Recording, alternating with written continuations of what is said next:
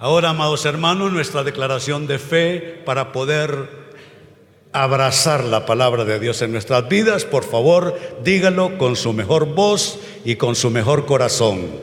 Creo en ti, Señor, y en tu santa palabra. Sé que hoy tienes algo extraordinario para mí y lo quiero recibir. Ayúdame a hacer todo lo que tú quieres que yo sea. Lléname de tu Santo Espíritu y hazme vivir en el gozo de tu salvación. Amén. Bendito sea el Señor, bendita su palabra. Nuestro mensaje precisamente en el tema de cómo inicia el año para nosotros. Hablemos de cumplimientos, sí, pero cumplimiento Cumplimientos versus mentalidades.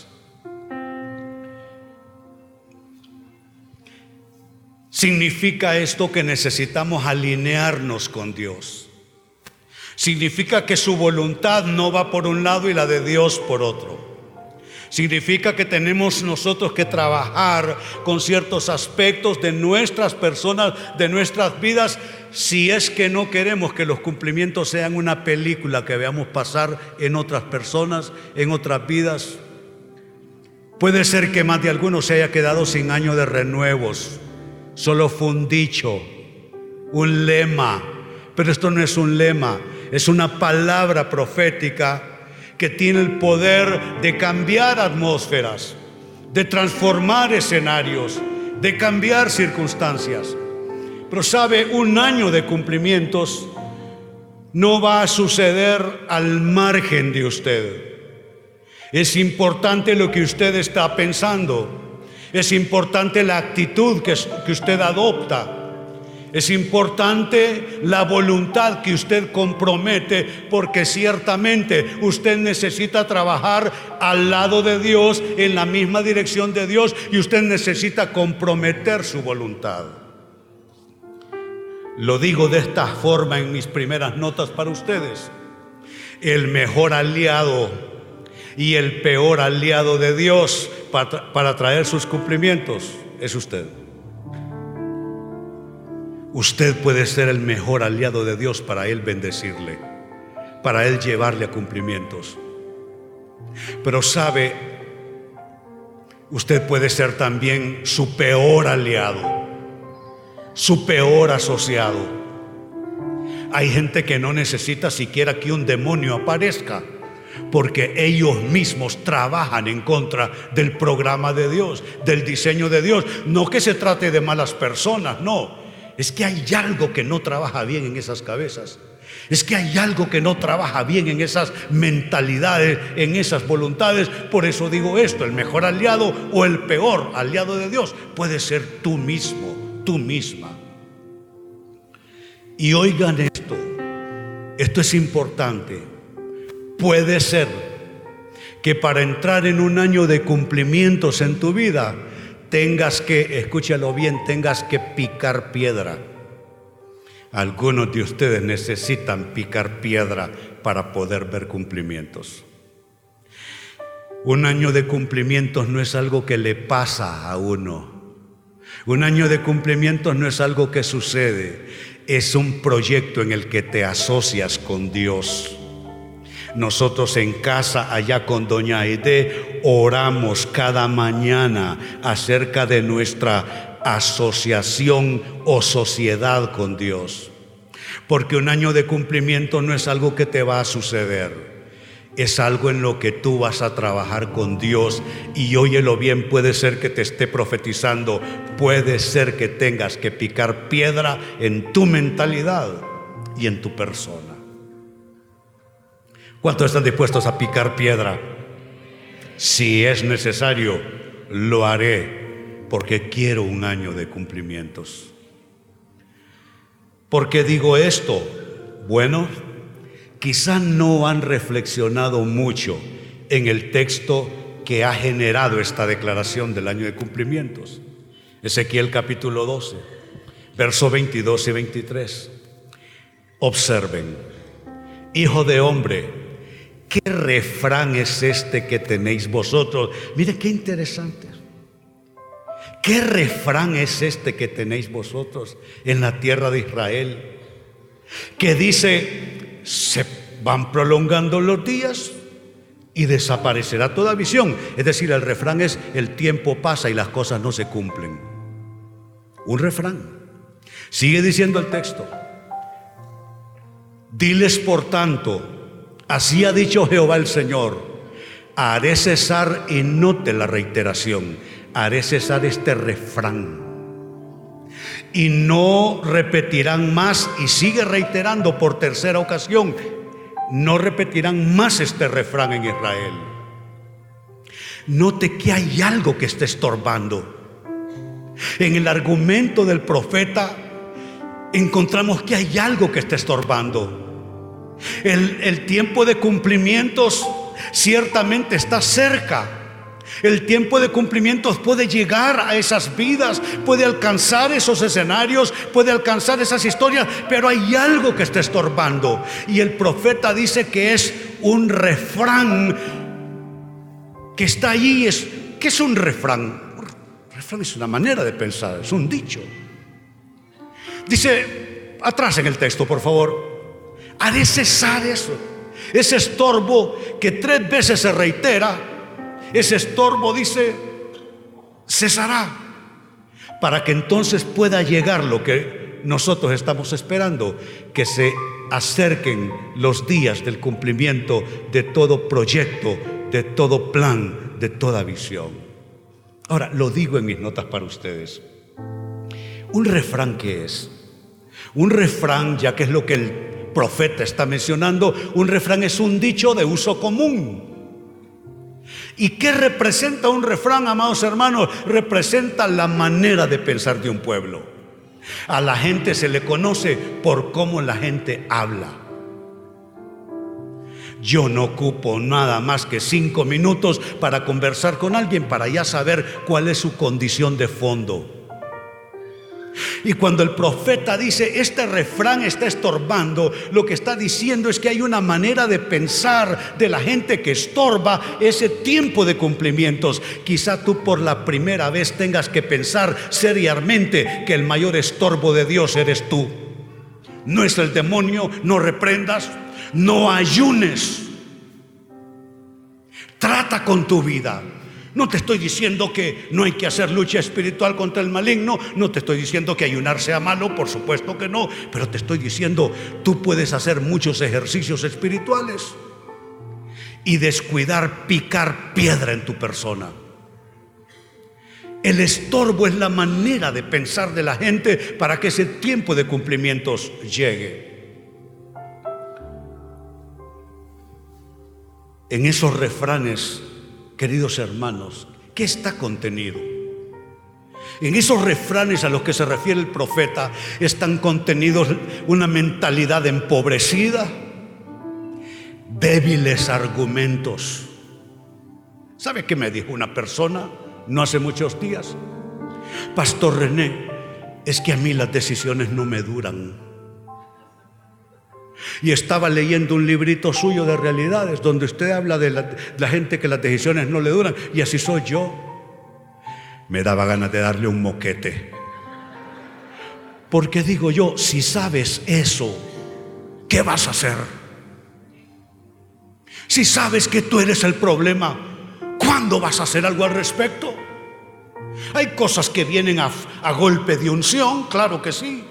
Pero hay cosas que vienen a, fuerza de buena decisión y de trabajo tesonero uno con su propia vida. En las luchas internas que son propias de cada individuo. Así es que en esos refranes a los que se refiere el profeta están contenidos mentalidad empobrecida, débiles argumentos. ¿Y qué hace todo eso? Se oponen a los cumplimientos divinos. No lo tengo en mis notas, pero seguramente ustedes lo han leído. Pablo en una de sus cartas a los Corintios habla de, habla de fortalezas que deben ser destruidas y dice que son argumentos erróneos en las personas que esclavizan a las personas, que ponen bajo arresto a las personas. De ahí la importancia de verificar si lo que estoy pensando lo estoy pensando bien. Si mi manera de argumentar frente a las adversidades de la vida, frente a mis sueños y a mis proyectos, ¿estoy argumentando correctamente o solamente estoy evidenciando una mentalidad empobrecida y unos débiles argumentos que al final del día y al final del año 2020 también terminarán oponiéndose al cumplimiento de lo divino? Y quiero mencionarles tres mentalidades que resisten cumplimientos. Son mentalidades que deben ser erradicadas en nosotros. Son mentalidades que deben ser saboteadas en nosotros. Tenemos que hacerle terrorismo a nuestras mentalidades erróneas. Tírale una bomba a esa manera de pensar tuya. Acaba con eso. Deja de pastorearte una cosa que lo que necesite ser destruida. Hay tres mentalidades que resisten cumplimientos. La primera de ellas, el derrotismo o la mentalidad derrotista.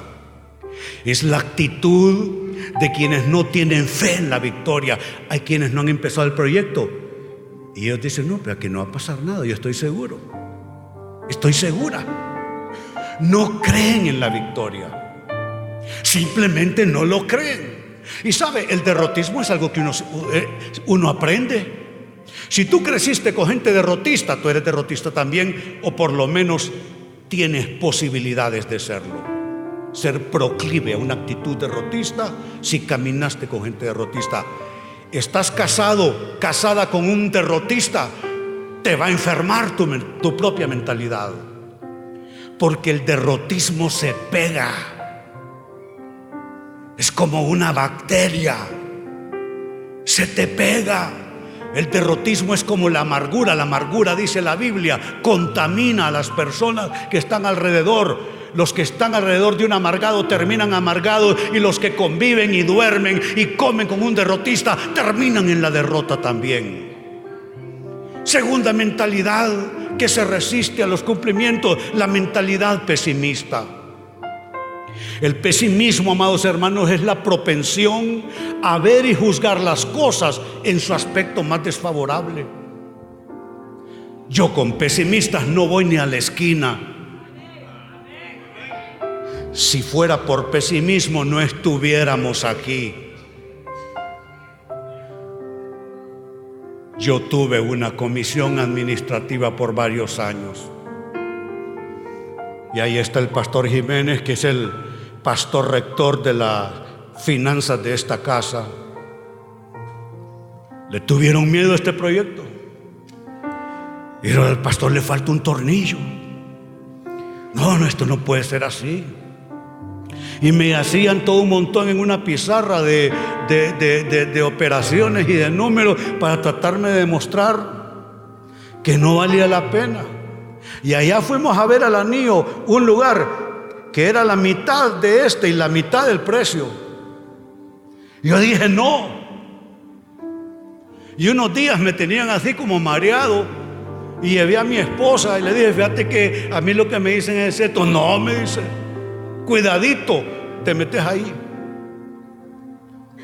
El pesimismo es una propensión a solo ver el aspecto negativo, el aspecto desfavorable.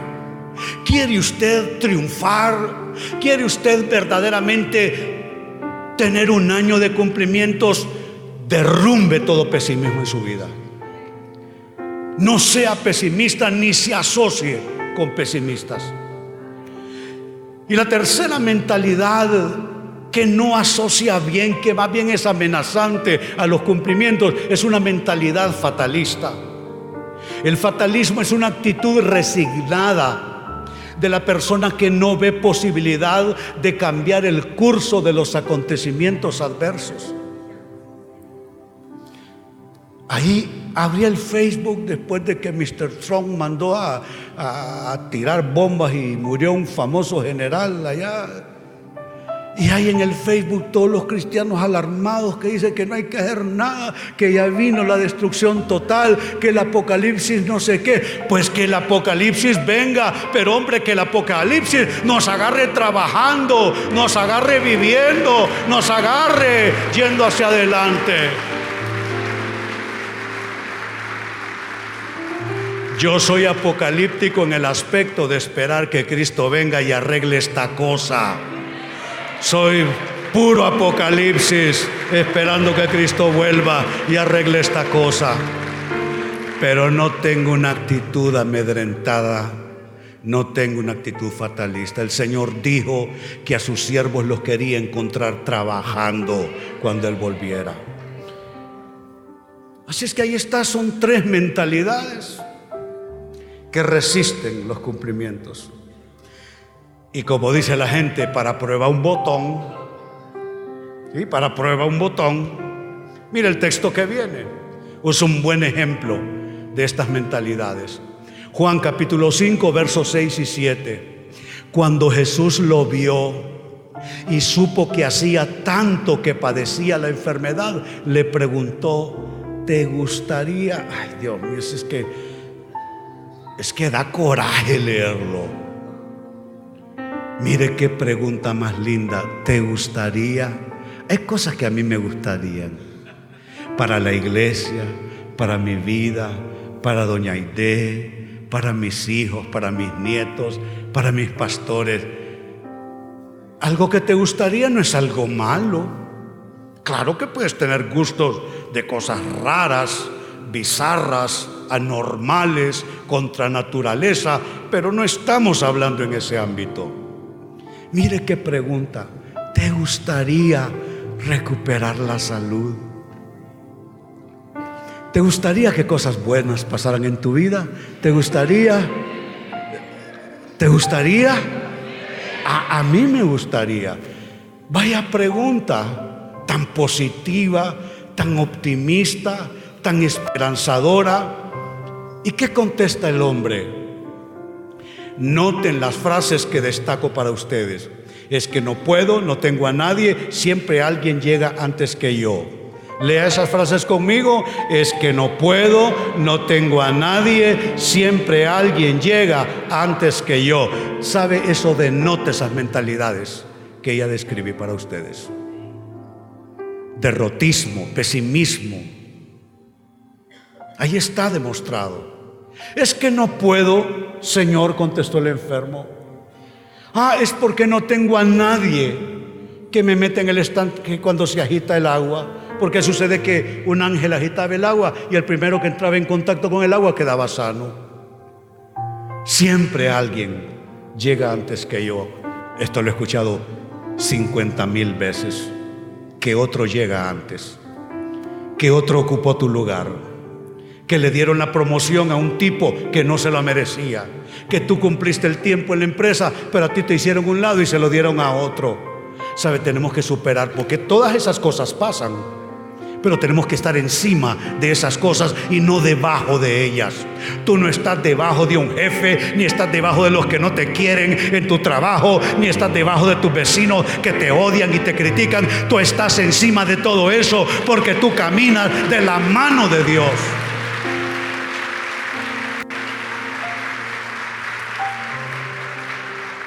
Solo esa frase es que no puedo, es una maldición. Esa es una maldición. ¿Sabe que esto dibuja la mentalidad de nuestra gente en nuestro país? No puedo, que no tenemos y así vivimos, mire, de la limosna internacional. Y que siempre estamos ocupando los últimos lugares. ¿Y por qué no movernos de ese estadio? Y comenzar a levantarnos como otros se levantan. Tenemos que cambiar. Tenemos que romper con esa, esa maldición de que no puedo. Esa maldición de que no tengo a nadie. Perdóneme, yo tampoco tuve a nadie. Y aquí estoy. Porque tuve al que necesitaba que estuviera a mi lado. Se llama Jesús. Es el mismo que está contigo. Es el mismo ayer. Es el mismo hoy. Será el mismo por siempre.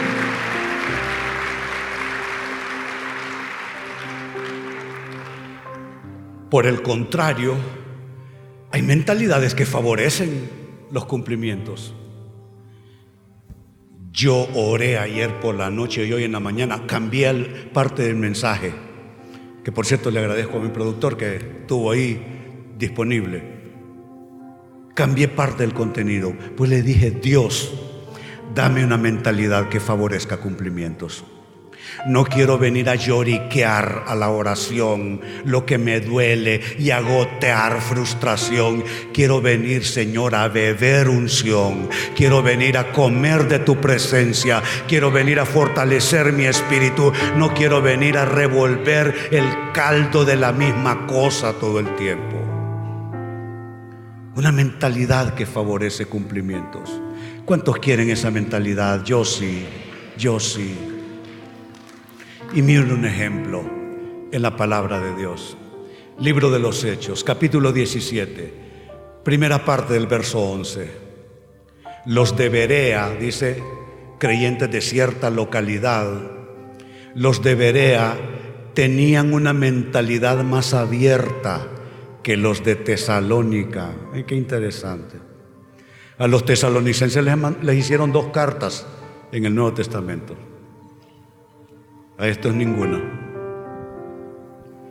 Dice, tenían una mentalidad más abierta que los de Tesalónica. ¿Y en qué consiste esa mentalidad más abierta? Escucharon con entusiasmo el mensaje. Algunos de ustedes pasan el mensaje por el pascón de sus dolores, por el procesador de sus fracasos, por el sedazo de sus pérdidas no puede ser. Parece piadoso y no lo es, no lo es. Recibir una palabra y pasarla a través de los dolores de uno. Parece piadoso y no lo es. Es absurdo, es tonto. ¿Sabe por qué me costó afirmarme en el Evangelio cuando el Señor me alcanzó en el año 72? Porque yo pasaba la palabra de Dios a través de mis procesos dolorosos. Y ustedes conocen mi testimonio.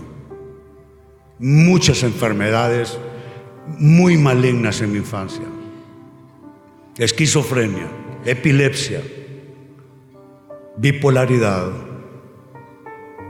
Un tipo extraño. En la escuela, creepy.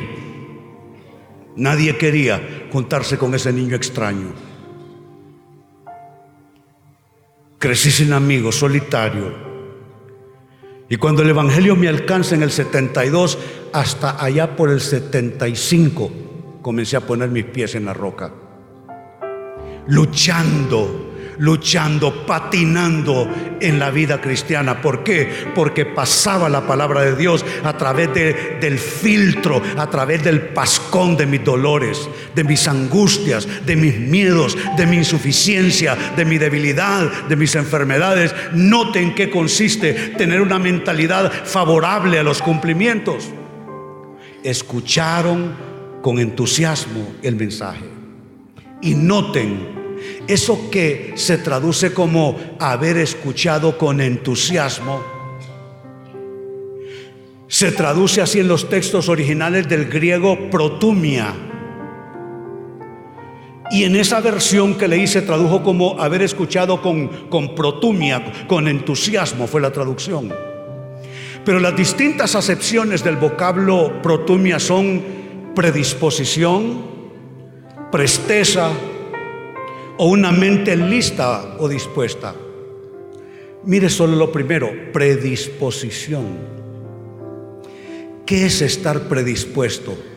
Cuando tú anímicamente vienes ya condicionado de afuera.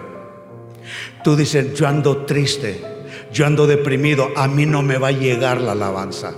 A mí las oraciones no me van a tocar. Es que solo Dios y yo sabemos cómo yo me siento en estos días. Yo ando bajado espiritualmente. Entonces esto no, no va a ser para mí. A eso se le llama una predisposición. A diferencia, protumia es una predisposición enteramente positiva, enteramente optimista y de fe. Tú vienes a un lugar como este Tú tienes que predisponerte hacia lo favorable a la fe, no hacia lo favorable a tus dolores, a tus pérdidas, a tus fracasos protumia. Algunos de ustedes necesitan el efecto protumia en su propia persona, en su espíritu, una predisposición de Dios. Algunos de ustedes para arrancar les cuesta 40 minutos para medio sentir algo del Espíritu del Señor, cuando eso puede ser así, cuando tú tienes suficiente protumia en tu vida. Algunos de ustedes hay que cantarles media hora para que por fin comiencen a sentir algo del Señor. Otros no, otros encendemos la chispa y como hay suficiente protumia, estamos predispuestos. Hay presteza en nuestro espíritu, nuestra mente, nuestro corazón está listo. Tú este año necesitas solicitar protumia de Dios. Pídele a Dios, pídele a Dios, pídele a Dios la protumia que te falta. De allí que la reina Valera haya traducido que ellos escucharon la palabra con toda solicitud. ¡Wow! Me gusta esa traducción. Con toda solicitud. Como los creyentes de Berea, nosotros aquí en CCI debemos recibir con protumia con una entera predisposición, con entusiasmo, la palabra del Señor para este año. Tengo una meta para al concluir este momento y es que tú salgas de aquí creyendo que este será un año de cumplimientos para ti, que no es una cosa que estás escuchando y que te pasa por encima de la cabeza, es para ti. El año de cumplimiento será para ti no es el pastor René, no es el CCI, no es el pastor Alberto Solórzano, es para ti.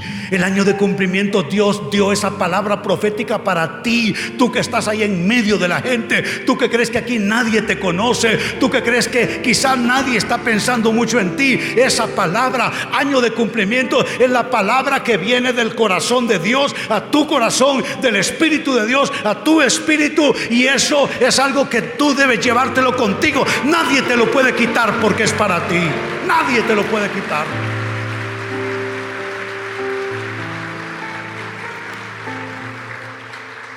En conclusión, tenemos que tomar entonces una decisión, tal como reza el texto que acompaña a la declaración. Es una decisión a tomar. Tenemos que ir en la misma dirección del Señor. Tenemos que activar la chispa de nuestra voluntad. ¿Cuál es la decisión a tomar? Diles, por tanto, así ha dicho Jehová el Señor haré cesar este refrán y no repetirán más este refrán. Hay mentalidades tuyas que tienen que acabarse, que tienen que dejarse aquí en la iglesia, aquí en el altar, si es que quieres un año de cumplimientos. Si eres apocado, si te subestimas a ti mismo, a ti misma, si lo malo que te ha pasado te ha convencido de que a ti solo más cosas malas que buenas suceden, tú tienes que terminar con eso. Necesitas protumia, llenarte de ese vigor espiritual y entonces cortar con toda mentalidad que no va acorde a los cumplimientos. Y note cómo va cerrando el texto. Diles, me gusta me gusta, diles. Es una invitación a que tú le hables a tu persona, a que tú le hables a ese individuo con el cual andas, vas y vienes, que es la persona que camina contigo.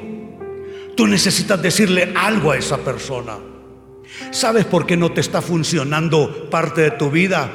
Porque antes de decirle algo a tus hijos o a tu cónyuge o a alguien más, necesitas decírtelo a ti mismo. A ti misma. Mientras tú no apropies este diles como una misión tuya, René tiene que hablarle a las emociones de René, a los sentimientos de René, a los argumentos de René, a las justificaciones de René. Es René que tiene que decirle a su propia persona, es René que tiene, hablarle, tiene que hablarle a su propio escenario, es René que tiene, hablarle, tiene que hablarle a su propia interacción con otro, pero tú necesitas hacer lo mismo. Ese diles es para ti mientras tú no te hables a ti mismo, mientras no tomes la autoridad sobre tu persona, sobre tu mentalidad, sobre tus resabios, mientras no les digas nada, Dios estará detenido. No habrá año de cumplimientos hasta que tú digas a la persona que llevas por dentro lo que debes de decirles.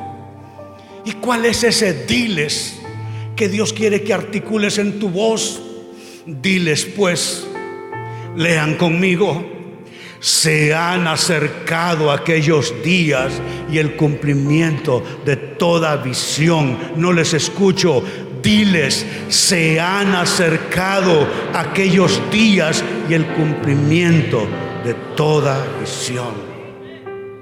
Algunos de ustedes no lo recordarán, yo estaba enfermo en esos años.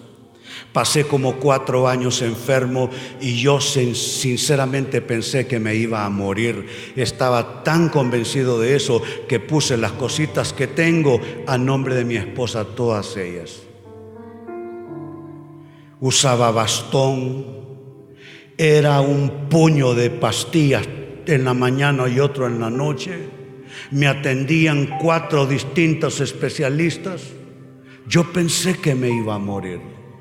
Literalmente me estaba muriendo por dentro. Pero sabe, vino aquí un amigo David Barlock y él predicó en esa cumbre nuestra que correspondía ese año y él me quedó viendo, yo estaba sentado todavía apoyado en mi bastón, que por cierto los bastones que yo usaba, Dilma, ¿dónde estás? Me los regalaba eh, Oscarito, tu, tu esposo. Eh, eh, mm, bastones traídos de Egipto, de lugares así. Y me quedó viendo yo apoyado sobre mi bastón y me dijo, René, en el nombre de Jesús, déjate de payasadas, me dijo.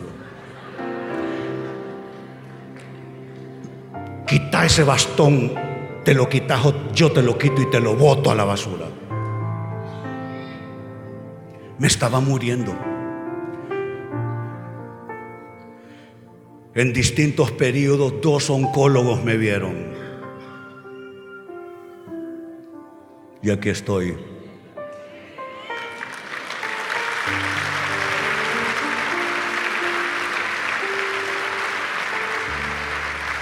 ¿Qué era lo que debía pasar? Yo estaba repitiendo el refrán. Estaba reverberando ideas, pensamientos, conclusiones. Haré cesar este refrán, dice el Señor. No repetirán más ese refrán. Ya deja de decir que estás enfermo, ya deja de decir que eres pobre, ya deja de decir que nadie te quiere, ya deja de decir que eres un fracaso. Ya corta con ese refrán y diles pues, lean conmigo, se han acercado aquellos días y el cumplimiento de toda visión. Una vez más, se han acercado aquellos días y el cumplimiento de toda visión. Una vez más, se han acercado aquellos días y el cumplimiento de toda visión. Eso es lo que tú debes hablar todo el tiempo. Aleluya, aleluya. Puesto de pie, dale gloria, dale alabanza, dale gritos, dale palmas. Oh, aleluya. Él está contigo. Será un año de cumplimiento. Él es poderoso. Aleluya. Más palmas, más ruido, más gritos. Aleluya, aleluya. Tráiganme las peticiones de oración que han entrado hoy. Aleluya. Vamos a recrearnos declarando bendición. Aleluya, aleluya, aleluya. Pero corran, corran, corran, corran. Aleluya. ¿Sabe qué? Quiero, quiero golpear, solo que en el mejor sentido, todas estas necesidades. Y, y hacer declaración de lo bueno, de cumplimiento de Dios quiero animarles a que cada domingo vengan y traigan sus peticiones, sus necesidades, en lugar de estar sin dormir en las noches o estar hablándolo con tu amiguita en el trabajo, háblalo con Dios, tráelo aquí y ponlo en los cestos para donde se reciben las peticiones. Aleluya. Acércanse, pastores. Aleluya. Él es poderoso para hacer todas las cosas mucho más abundantemente de lo que pedimos o entendemos. ¿Habrá alguien que lo crea? Aleluya. Pregunto, ¿habrá alguien que lo crea en esta mañana? Aleluya, aleluya, aleluya. Gracias Jesús. Aleluya. Alzamos nuestras manos delante de Él. Traiga sus peticiones de oración.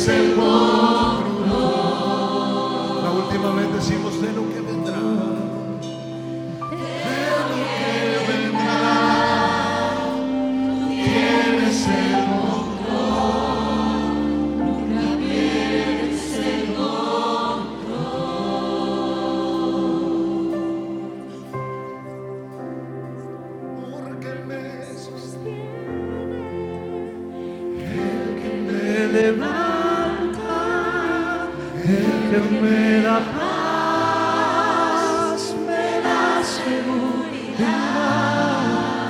Es tu amor que me sostiene, el que me levanta, el que me da paz, me da seguridad de lo que vendrá. El control, nunca pierdes el control. Alza tus manos. Hoy solemnemente invoco el poder de Dios sobre ti. para que toda fuerza que te ha mantenido cautivo, aquello que te ha tenido como una venda sobre tus ojos, que te impide, como se le dijo a Gedeón, reconocer esta tu fuerza que Dios te ha dado, que te impide ver tus posibilidades, incluso te impide ver la bendición que ya tienes. Hay gente que ha estado triste en los últimos días y debieran estar contentos porque están bendecidos, pero una venda fue puesta en sus ojos.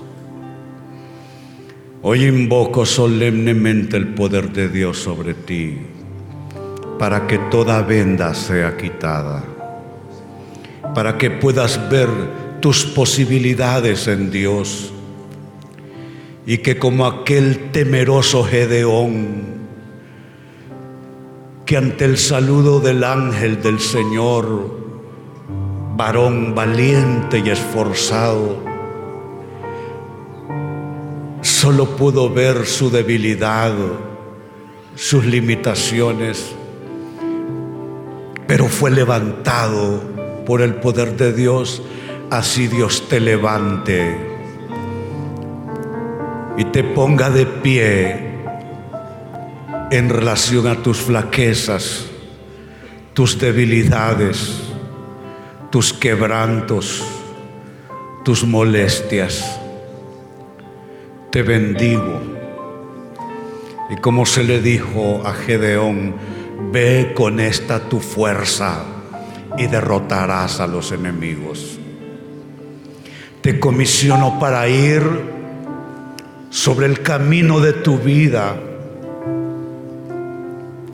y ser un vencedor, ser más que conquistador.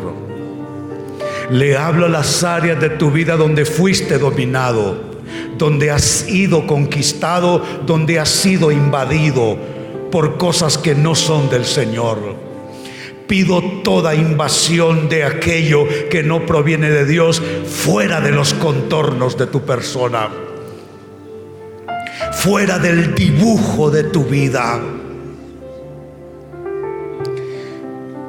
Reprendo a las tinieblas y reprendo toda forma de mal, de cautiverio y de engaño en tu vida. Y te bendigo y declaro que será tuyo este nuevo dicho, que el año 2020 es un año de cumplimientos para ti, te irá bien porque Dios está contigo a pesar de cualquier cosa que hayas vivido. Gracias te damos Jesús. Y ahora recibe bendición pastoral.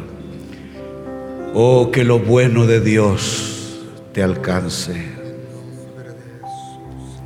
que el Señor revierta diagnósticos, pronósticos, tendencias, inclinaciones, proclividades. Reclamo un proceso de reversión de todo aquello que no proviene de Dios en tu vida. Cuerpo sanándose, lugares en oscuridad recibiendo la luz cosas torcidas enderezándose y la mano de Dios colmada de bendición para su pueblo. Así te bendigo, pueblo de Dios, en el nuevo año, año de cumplimientos, en el nombre del Padre y del Hijo y del Espíritu Santo. Decimos todos, amén. Que así sea. Bendito sea el Señor. Muy bien, muy bien. A salir ahora bendecidos. Tengan una semana especial. Y les recuerdo que estamos aquí el próximo domingo, la hora 11 de la mañana. Dios les bendiga.